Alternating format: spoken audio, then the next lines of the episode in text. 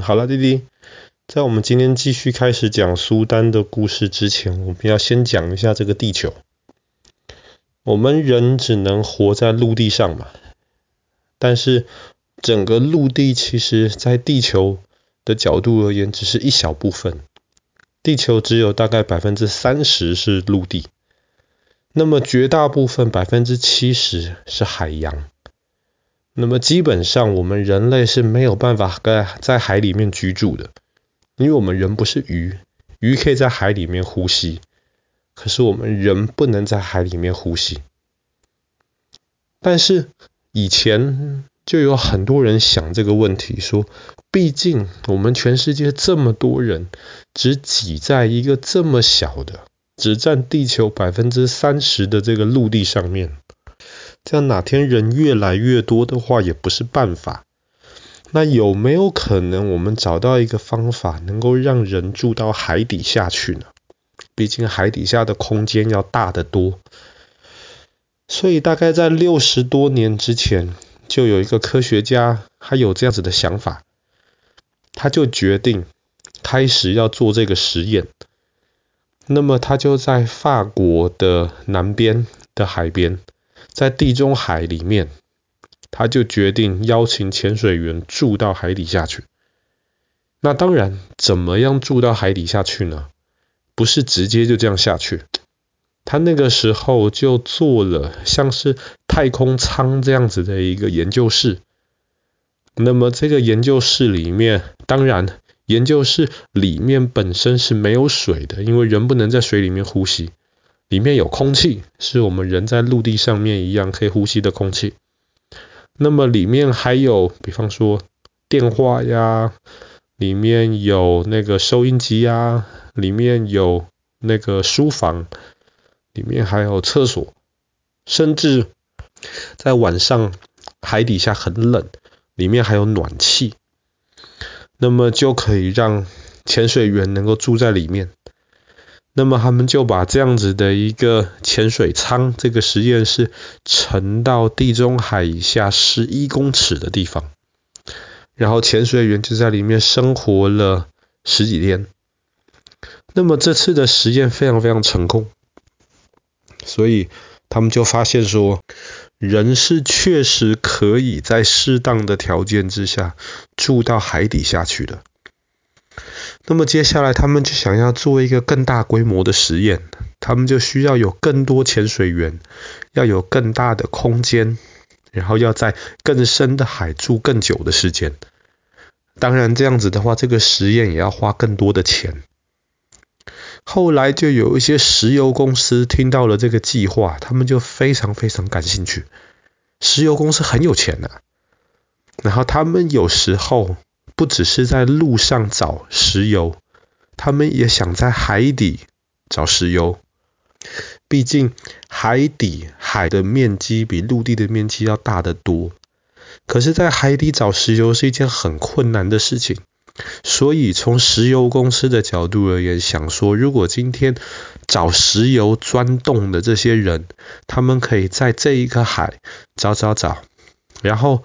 找不到没关系，他们晚上就不用上来了，直接住在海底下的那个实验室里面，然后第二天再继续到另一个地方的海底去找。所以他们当时就花钱支持这个实验。那么这个这个第二次的实验在哪里呢？第二次的实验就在苏丹，苏丹的外海，就是今天的红海里面。其实红海是一个非常漂亮的一个地方。红海里面，因为红海的海水很温暖，然后红海里面其实也有珊瑚礁，然后有很多不同颜色的这个热带鱼，所以这个第二次的实验呢，他们就弄了更多的那个研究舱啊，更大的研究舱，更大的范围，然后沉到海底下面二十七公尺的的那个呃地方去。这一次的研究舱里面，除了当然空间更大之外，还有一个很特别的一个大玩具，就是一个潜水艇。那么研究舱里面潜水员每天生活的地方，当然还是有空气的，是干的，海水不能够进去。可是他们有特别设计一个舱门，是可以让潜水员能够透过那个舱门，然后进到潜水艇里面去。然后这样子的话，他们白天就可以开着潜水艇出任务，可以看一下海底下面，你下面的那个地图能够画出来。有一个好的海底下的地图的话，对石油公司找石油是一个非常非常大的一个帮助。所以这第二次的这个海底实验室的实验就发生在苏丹的外海。这一次的实验也很成功。所以后来他们就要继续进行第三次的实验，第三次的实验人就更多了，船舱又更大了，然后要放在更深的地方。但是第三次的这个实验，当他们的船都已经带着这个水底实验室到了预定的地方之后，天气很糟，所以他们没有办法照原定的计划把这个水底实验室真的沉到水底去。所以后来第三次的这个实验就失败了，后来就没有第四次是第六次，为什么呢？最大的原因是因为一开始的那个科学家他发现，他本来做这个研究是好意，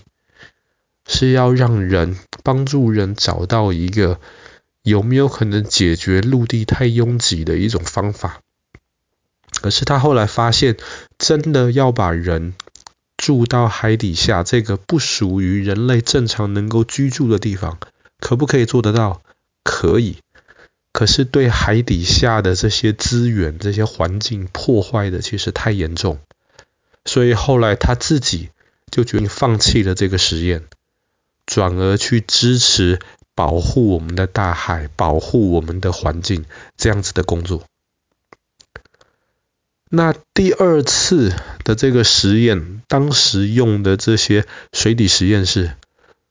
不知道为什么，当实验结束了之后，没有捞起来。所以呢，今天任何人，你只要潜水够厉害，你就可以到那个地方去。潜到海底下二十七公尺的地方，看看当时留在那边的实验室的的那个痕迹呀，那个遗迹。当然，因为它已经在水底下面五六十年了，所以该锈的锈，该坏的坏。现在看起来完全不是一个能够住人的一个地方，但是当时确实能够有潜水员能够在那边住上几个礼拜的时间。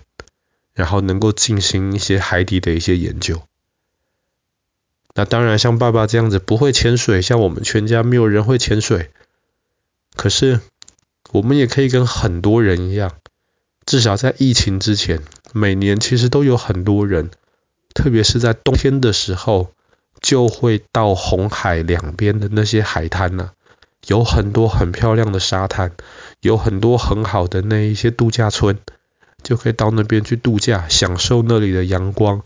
享受那里的温度，享受那边温暖的海水，然后顺便到那边去潜水。只是我们不会真的潜到那么深的海水，我们可以就潜得浅浅的，带一个那个氧气管子，就等于说是浮在水面下，同样的就可以看到很很多漂亮的这些热带鱼跟珊瑚。好了。那么不好意思，爸爸今天讲话还是咳嗽有点严重。那么我们今天的故事就讲到这边，在苏丹外海的这个海底实验室。